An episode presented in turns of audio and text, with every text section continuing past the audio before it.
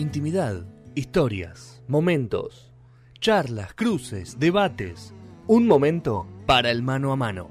La entrevista del día. Fede Bravo Conducción. En el año 14 de No Sonoras por Punto Cero Radio.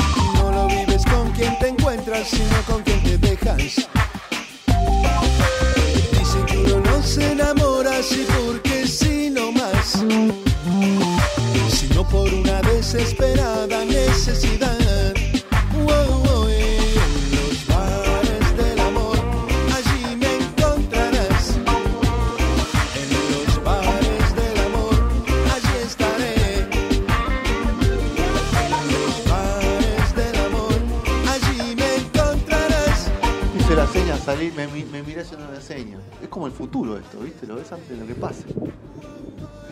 ¿Cómo cambió, no? Antes, antes tardaba, Ah, ¿viste? ah, Ahora, ah, ah, estamos adelantados. Ah, estamos adelantados. O sea, las cosas pasan antes de que yo las haga. Hermoso. Tremendo. Pero bueno. Bueno, último bloque de no sonar. Este pibe se corta el pelo todos los días, peor que yo. Míralo. ¿Te otra vez? ¿Todos los días te cortas el pelo? ¿Cada dos semanas te cortas el pelo, boludo? Vamos. Más que Yo también, boludo. ¿eh? ¿Vos Yo también. No, cada 10 días. Vos también, pero bueno. Bueno, llegó el momento de la entrevista del día de la fecha. Ahí está saludándonos. Ahí que. Así que vamos a presentarlo, el señor Chelo Delgado de la Zimbabue. Chelo, buenas tardes. Federico, Sergio, Gastón, Anaría y Nicolás te saludamos por acá. ¿Cómo va esa tarde? ¿Todo bien? A ver si tengo buena memoria. Federico, Sergio, Gastón, Analía, ¿está bien? Sí, y Nicolás te faltó. Y Nicolás. Pero no importa. ¿Qué dicen? Son muchos como para que me acuerde de Escuchame, repente. la- ¿Cómo, cómo habla- hablando ustedes? de Gracias memoria, por- bien, todo muy Hablando de la memoria. ¿las letras te, te las acordás así o las tenés que repasar en los ensayos? Ya que estamos hablando de memoria. No, ya a esta altura este, se supone que me las, me las acuerdo, pero algunas veces, viste, algunas veces pasa, este, y a todos los cantantes nos pasa, que por ahí alguna letra se te pianta un poco porque te distrajiste con algo o porque pasó algo. Y bueno, y la gente generalmente te ayuda, viste, con eso. Cuando son las canciones conocidas, la gente te ayuda y las cantan ellos. Así que, Igual las conocías, ya no, no- no las hay que escuchar más. Ya llega un momento que no- ¿Te pasó con alguna de estas canciones tan famosas de la Zimbabue? ¿Algún momento de enojo? sí, de enojo, decís vos. Sí, de enojo con la canción. De, de llega un momento que No, basta. no, no, no. No, en realidad, no, nunca, nunca tuve nada, ningún problema en ese sentido con las canciones de la Zimbabue. La verdad que le tengo mucho cariño a todas. Me gusta tocarlas. Algunas más que otras, obviamente. Y, pero no, no, tuve ese problema. Soy como muy agradecido con, con las canciones y, y la verdad porque son el medio y son el nexo que me ha llevado a, no solo al público, a- a tener, digamos, el contacto con la gente, sino a, poder conocer distintas culturas, conocer otros países. Se me abrieron las puertas de un montón de lugares que yo jamás me hubiera imaginado cuando empecé a tocar, este, que, iba, que iba a conocer o que iba a tener contacto con eso.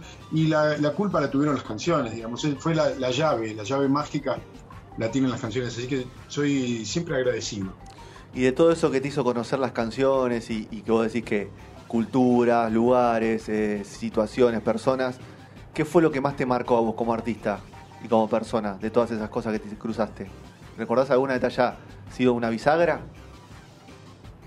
Mira, eh, no te puedo marcar algo en particular. Sí recuerdo cosas muy, muy fuertes que esas son como, son como, viste, cuando está clavada la banderita Sí. en un punto, que bueno, son referencias muy fuertes, son puntos de inflexión dentro de la carrera, yo creo que de cualquier artista.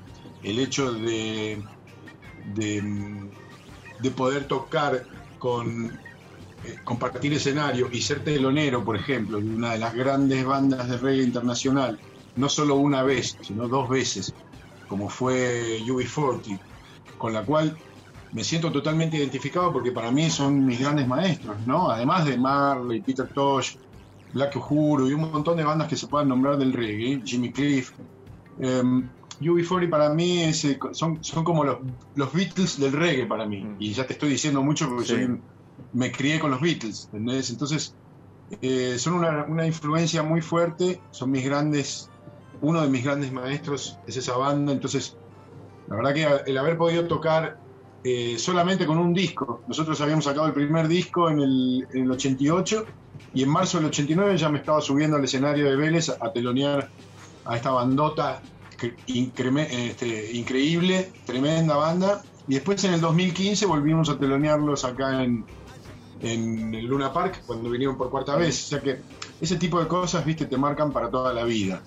Eh, después de haber tocado también acá en Buenos Aires cuando vinieron los, los Wailers, o lo que, los que quedaban, quedaba de los los Wailers, Wailers, obviamente claro. sin Marley, vinieron a hacer la gira de los 30 años de Uprising, para mí uno de los discos más significativos de, de Bob Marley and the Wailers, y, pude conocer y pude estar en contacto con, con- Aston Family Man, digamos, con, el bajista que, que grabó todos los discos con Marley, conversar con ellos y yo qué sé, este, la verdad que hay muchas cosas que han sido como muy fuertes para nosotros, ¿no? Haber compartido escenario con, con Andrew Tosh, haber sido backing band de Andrew Tosh, el hijo de Peter Tosh, tocar todas sus canciones, Pablo Moses, otra de las grandes leyendas de jamaiquinas. No sé, en ese sentido, digamos, la Zimbabue ha sido muy afortunada. Yo me siento un privilegiado eh, por, por todas las cosas que me han ido sucediendo a través de, de los años con la Zimbabue. Y, y también el hecho de haber conocido y tenido contacto con, con distintos tipos de público, ¿no? En Colombia, haber recibido... Mi primer disco de oro me lo dieron en Colombia, me lo dio el presidente de la compañía de Colombia, me dijo, Tomás Chelo, este es tu disco de oro en el año 96, una cosa que yo jamás me hubiera imaginado cuando empecé a tocar. Lo que cotiza un disco de oro hoy, Chelo. ¿Eh? Lo que cotiza un disco de oro hoy para un artista. Sí, sí, sí. Lamentablemente no lo tengo, pero bueno, eh, qué sé yo, fue una, fue una, un hecho muy, muy inesperado por un lado y una alegría inmensa. Eh, no sé, los discos de platino que, que recibimos acá, son la verdad que muchas cosas que, que nos han pasado. Llegar a tocar en Miami y que en el público en la primera fila estuviera Carlos Vives y que apenas termináramos de tocar, vino a darnos un abrazo y decirnos, loco, soy fanático de la Zimbabue desde que empezaron. O sea, Carlos Vives, ¿viste? Que, Sí. que venga él a saludarnos a nosotros. Yo qué sé, por eso te digo que estoy, soy muy agradecido porque me siento un, un afortunado en, la- en la- en esta historia de la música. Y, y- y te- hay una pregunta más que me- se desprende de todo lo que me contaste, Chelo. ¿Y algún, mo- y, algún momento tuviste vos que parar y acomodarte a nivel personal y musical por todo eso que te venía pasando? Que ¿Viste ese momento que uno se abruma y decís, bueno, tengo que parar, eh, mover el eje, acomodarlo nuevamente? ¿Te pasó en algún momento de la carrera de Zimbabue o carrera tuya también eh, en tus proyectos aparte? Mirá, yo creo que sí, o sea, uno permanentemente, viste, es como, eh, en realidad tiene mucho que ver por ahí, quizás quepa la, la- la comparación, cuando uno va manejando alguna nave o algún vehículo, lo que fuere, un auto, un barco, un avión, ponele, ¿no? Para los, los que sepan pilotear. Supongo que el hecho de ir por una ruta siempre tenés que ir corrigiendo un poco el, la, dirección, ¿no? Es como en un auto cuando vas, tenés que ir corrigiendo un poco la dirección, por ahí viene una curva, por ahí viene una curva más cerrada, pero siempre uno va tratando de, de- de- mantener y focalizar. No es fácil, no es fácil, sobre todo en esto que tiene que ver con el arte, con la música, pasan muchas cosas alrededor. eh, y, bueno, y este es un país eh, particularmente complicado, difícil, ¿no? Como para poder eh, desarrollar una carrera musical. La Argentina es difícil en muchos aspectos, convengamos eso, pero Sí. para, el, para el artista es, es particularmente difícil también por el hecho de que siempre estamos, eh, cuando uno cree o desde afuera, por ahí se piensa que uno está consagrado y qué sé yo, que tiene la vida solucionada. No es así. Siempre estamos remando y remando y remando en dulce de leche repostero, como le digo yo a mis amigos. ¿no? Este, y uno siempre está corrigiendo un poquito la dirección del, del- del vehículo en el que se montó. Pero mm, eh, así, puntos fuertes, frenadas fuertes, me pasó eh, justamente previo a un disco que acabamos de lanzar. Sí. Hay un disco muy, muy reciente que acabamos de editar que había quedado 23 años inédito. Un disco que se llama 97-98 sí, sí. que, que es un disco que lo, acabamos de editar a través de la gente de Faro Latino. Eh, lo guardamos ahí en un cajón, en un baúl, y, y quedó. eh, el 80% del disco quedó inédito. Y el año pasado, con el tema de la pandemia, se nos ocurrió que era una buena idea reflotar toda esa música que había quedado guardada, que había quedado en la oscuridad, digamos, eh, y sacarla a la luz.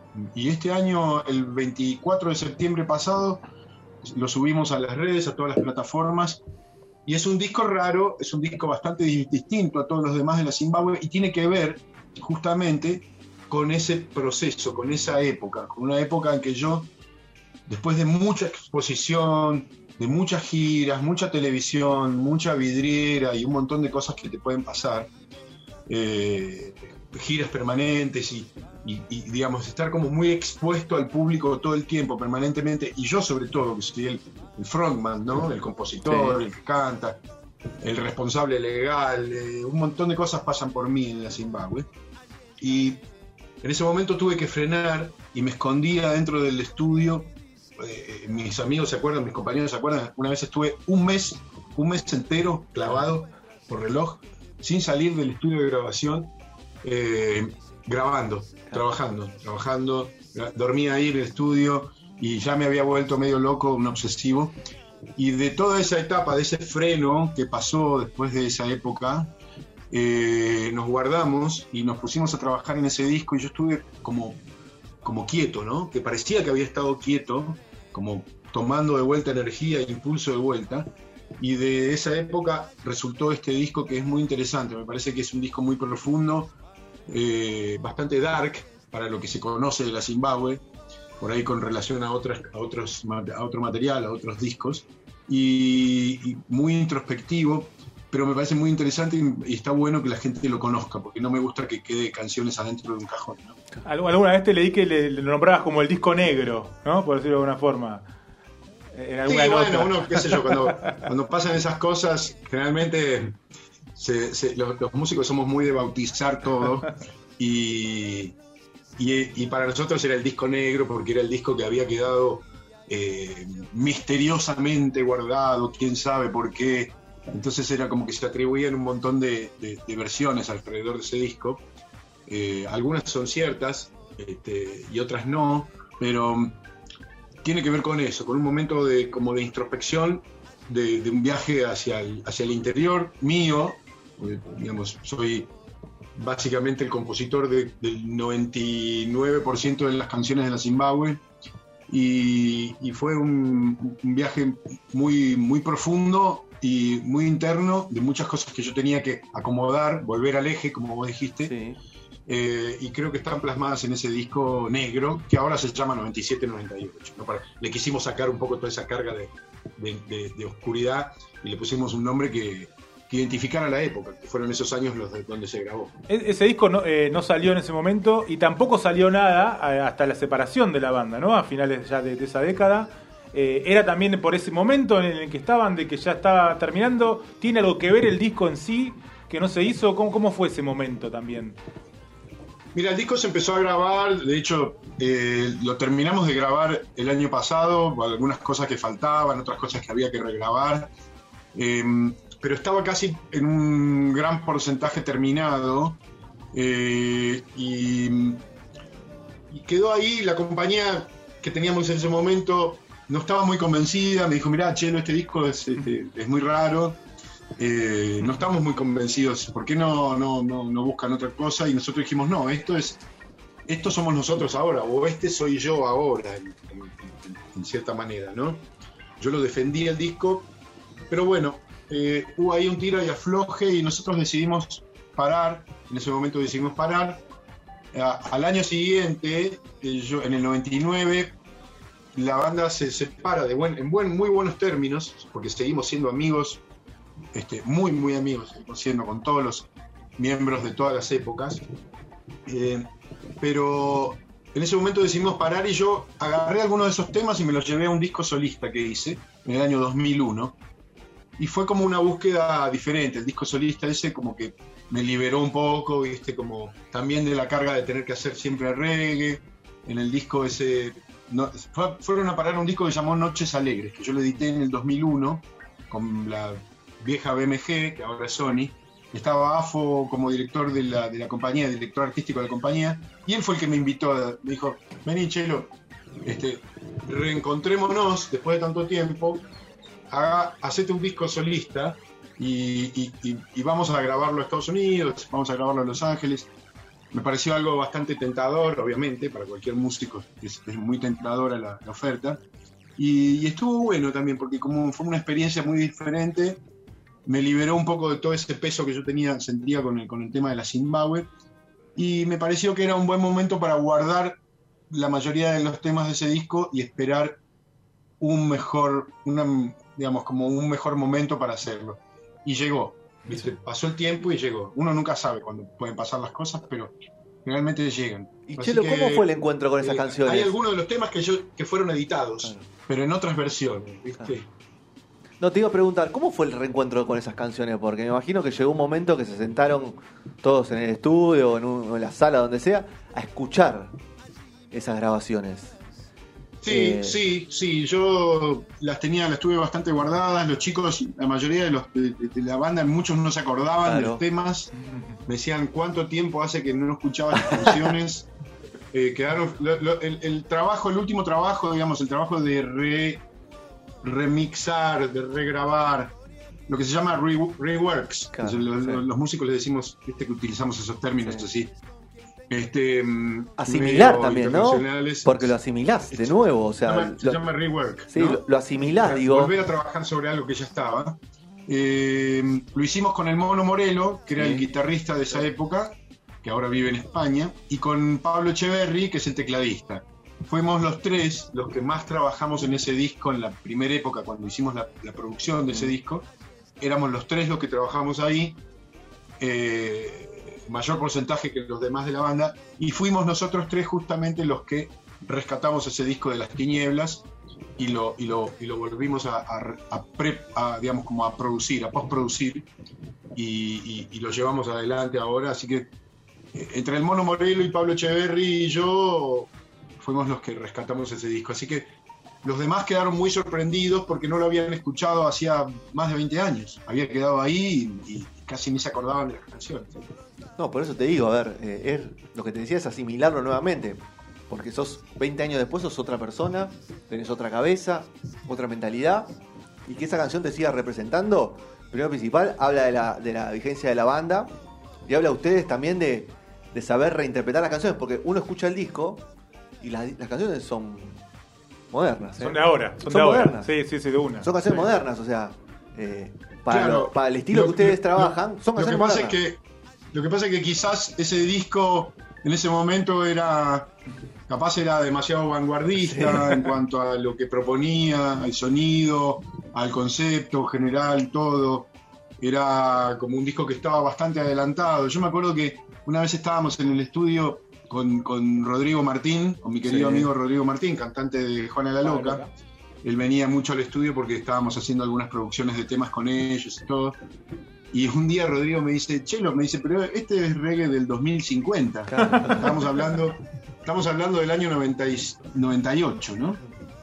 Y le digo, ¿en serio pensás eso? Sí, me dice, esto, esto, me dice, esto es vanguardia, me dijo Rodrigo. Y yo me quedé con esa, con esa eh, frase y, y siempre me acordé de eso. Y yo digo, bueno, capaz que tenía razón, ¿viste? Él como que estábamos tirando la pelota muy adelante y por eso también la compañía no, como que no comprendía mucho el giro. Claro. Hasta musical. suena lógico que la compañía diga que no, ¿no? Actuales esos temas, ¿no? Claro. Hasta suena lógico que la compañía, que sabemos que busca una parte más comercial, hasta termina sonando lógico, lógico que diga que no, en cierta forma, con, con este- escuchando el disco ahora. O no tuvo la visión, Claro, que también sí. es posible. Sí, ¿no? sí, qué sé yo. Yo supongo que la gente, por lo que habrán dicho, Chelo se volvió loco, viste, está loco este pibe, ¿qué le pasa? Y, y- y bueno, y ahí quedé, co- quedé como, el, como el famoso genio incomprendido, ¿no? Pero, pero bueno, no pretendía tanto yo tampoco, no pretendía eso. Y, y, Chelo, ahí te, te traigo un poco, ya que estamos hablando de ayornarnos y, y algo moderno, te traigo un poco para acá y te pregunto, ¿cómo ves la escena de reggae en Argentina? Porque vos sos referente del reggae, aunque la Zimbabue para mí hace otros estilos también, no solamente trabaja el reggae. Y ha vivido todas. Y ha vivido, escenas toda, ha vivido todas las escenas del reggae también y de varios estilos de, de la música y, hoy tiene vigencia. ¿Cómo ves la escena reggae? Porque creo que lo que fue más fuerte, donde salían bandas debajo de la baldosa, donde, como dijo Sergio hoy temprano en el programa, el reggae tenía un día en un festival, no está más. Entonces, ¿cómo, cómo lo ves vos? Hay gente, siguen viendo pibes que se acerquen a, preguntarte cosas, a acercarte música. Mira, yo estoy acostumbrado, digamos, al tema de la, de la ola, ¿no? De la Claro. cosa sinuosa, así, que va y viene. Porque yo ya lo he visto, yo ya vi cuando nos pusimos de moda nosotros con los pericos eh, en el 88, 89, aparecimos nosotros y estábamos, éramos las bandas de moda, bueno, después apareció todo el obelisco, por el lado del ska estaban los Cadillac, los Intocables. Eh, después volvió otra vez la moda con nosotros en los 90. Después volvió otra vez la moda del reggae en los 2000 y algo. O sea que esa ola, esa cresta de la ola, eh, yo ya la he visto pasar varias veces y probablemente vuelva a suceder. Se está trabajando para que el reggae vuelva a posicionarse, por lo que yo converso con mis amigos, productores, gente que está en el medio del reggae. Eh, se está trabajando, digamos, como para que volver a posicionar un poco el reggae en el nivel que tiene que estar, ¿no? En la posición que tendría que estar. Porque el reggae argentino, sobre todo, es un reggae muy reconocido, no solo, eh, eh, digamos, acá en el Cono Sur, sino en toda Latinoamérica, inclusive en Estados Unidos, y algunas bandas han tenido proyección en Europa también. Entonces, no hay que, no hay que aflojar, ¿viste? Yo creo que eh, eh, hay que seguir trabajando. Hay muy buenas bandas. Si bien hoy, como vos decís, no tiene un día en un festival, ojalá vuelva a tenerlo. Hay que, se están reactivando los festivales de a poco después de la pandemia. Vaya a saber ahora cuál, con qué escenario nos encontramos el año que viene, con los Cosquín Rock y todo eso. Se van a ir acomodando las cosas. Yo creo que el reggae eh, va a volver a tener un, un lugar importante, un lugar preponderante. Lo importante es la meseta, ¿no? Lo importante no son los picos ni arriba ni abajo, lo importante es la meseta que yo creo que, que el, el, reggae argentino la tiene y la tiene sobre bases muy sólidas. ¿Por qué? Porque además de la Zimbabue, los pericos, los cafres, que somos los históricos, que venimos haciendo reggae desde hace muchos años, cada uno con su historia, eh, también eh, durante todos estos años han, han, salido grandes bandas como, como Nati Combo, como Dancing Mood con el ska, ¿no? Eh, eh, yo qué sé, los Giants, Rhythm, eh, un gran, un tremendo cantante, artista como, como es Dred Maray, que es uno de los exponentes del reggae argentino en todo el mundo, eh, un tipo que ha tenido una proyección insospechada, ¿viste? Por nombrarte algunos. puedo nombrar mucho, muchas bandas que realmente, Alica, eh, Fidel Nadal, Pablito Molina, Todos tus muertos, un montón de bandas que hacen a todo el movimiento y que son una base muy sólida, ¿viste? Que con eso ya, con esos que te nombré, ya los tirás arriba en el escenario y te haces un festival, pero que tenés tela para cortar durante horas ahí arriba. Y más, y las bandas nuevas, que también hay un montón de revelaciones y de gente que está haciendo cosas muy buenas, eh, que son para tener en cuenta. O sea que siempre hay un semillero, siempre hay un semillero. Y, y, y en las provincias también, en todo el interior, vas al interior y siempre hay una o dos bandas de reggae que realmente la clavan ahí en el ángulo, ¿viste? O sea que no hay que descuidarse porque el reggae siempre está trabajando para, para seguir, ¿no? Pero es importante eso, la base es muy sólida. Yo creo que con eso se puede llegar a, se puede volver a construir una buena escena de reggae en Argentina. Bueno, bueno, Chelo, muchísimas gracias por el tiempo. Un placer. Buenísimo, buenísima la nota. Bien, bien Claro. respondía a todas las preguntas, bien claro tu- los conceptos. Nada, felicitaciones por el disco y por el coraje de agarrar una grabación de hace 20 años y tirarla a la cancha. Así que no todos se animan. Así que eso habla más que bien de la banda y de, y de la vigencia, creo que de lo, de lo que tiene hoy eh, Zimbabue. Así que nada, en breve en vivo, ¿no? Me imagino cómo vienen los conciertos. Mira, yo por ahora estoy tocando bastante en formatos más chicos, que Sí. digamos, obligado por la, por la pandemia y por el tema de los aforos y Sí. eh, en un momento cuando empezó el verano a tocar, empecé el verano a tocar, eh, no se podían subir más de cuatro músicos al escenario, teníamos que estar este, separados un metro y medio uno de cada uno, viste, todo ese tipo de cosas, de restricciones que nos obligaron a achicarnos y a no poder tocar en banda. Yo con la Zimbabue full, con la Zimbabue completa, no toco desde febrero del 2020. Claro. El último festival que hicimos fue el Festival del Lago en Villa Rumipal, en Córdoba. Eh, y ahora estamos empezando a reactivarnos, nos vamos a meter a estudio ahora en los primeros días de noviembre para empezar a grabar los primeros discos, eh, los primeros temas para el próximo disco. Eh, así que ahí se va a empezar a, a mover un poco el engranaje y ya estamos programando algunas cosas quizás para fin de año, pero sobre todo para el año que viene, porque el año que viene se cumplen los 35 años de la fundación de la Zimbabue. La, Zim- la Zimbabue se fundó en agosto del 87, así que el año que viene esperemos en agosto ya estar ya en- en training permanente, tocando y llegar a agosto del 2022 para presentarnos y festejar en algún teatro de la calle Corrientes, ojalá, los 35 años de la banda con disco nuevo. Así que bueno, vamos por eso y por ahora estoy haciendo cosas más chiquitas, tocando en trío, en dúo, pero este, siempre reggae y siempre disfrutando de la música. Buenísimo, Chelo, qué bueno, qué bueno eso, buenos proyectos. Abrazo grande, Chelo, por el tiempo, buen fin de semana y nada, gracias por el tiempo. No, gracias a ustedes chicos, un abrazo Un para abrazo todos. enorme. Gracias por la Chao, noche. Un placer. Bueno, lujazo, otro más. Iván, ¿cuánto no? Otro gran momento, ¿no? En dos sonoras. Eh, gran momento, Chelo.